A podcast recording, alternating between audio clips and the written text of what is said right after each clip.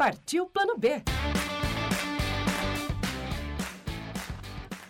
Olá, ouvinte da Paraná Educativa, hora de inspiração por aqui com mais uma história de empreendedorismo e hoje um exemplo de mudança radical de vida. Quando alguém faz medicina, a gente sempre imagina que é para sempre, né? Afinal, depois de um vestibular tão concorrido e um curso longo e difícil, quem vai pensar em mudar de profissão?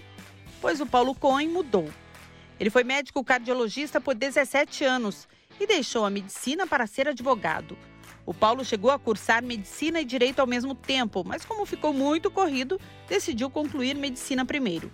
Se formou em medicina em 1991 e voltou a estudar direito em 2001. Quando retomou a faculdade, estava casado e com um filho de quatro anos. E a esposa achou que ele não aguentaria nem seis meses, mas ele não desistiu. O Paulo me contou que de forma alguma estava infeliz com a medicina, mas sentia que faltava algo. Esse algo a mais encontrou no direito criminal, que, segundo ele, é o ramo mais instigante e belo do direito.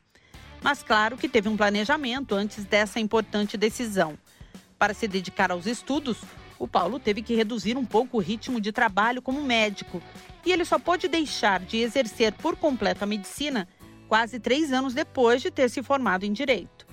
Hoje, o Paulo é advogado e professor universitário de direito penal. Como ponte entre a vida antiga e a nova, ele leciona também medicina legal, mas para o curso de direito. O Paulo se diz feliz com a nova profissão e dá um recado para você ouvinte.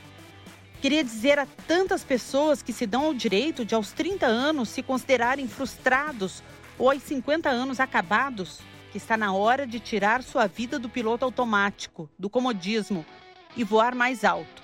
Não falo apenas de dinheiro, mas de viver sem irresponsabilidade, mas com audácia. E ele tem dicas para você ouvinte que sonha em empreender em qualquer área. Primeiro, acredite em si e em quem te cerca, como a família e os amigos. Faça um planejamento. E finalmente, faça. É sempre possível buscar o que se quer e não dar nada na vida como concluído ou inalterável. Para mais dicas e muita inspiração, eu te espero lá no Instagram, arroba Plano B. Até a próxima!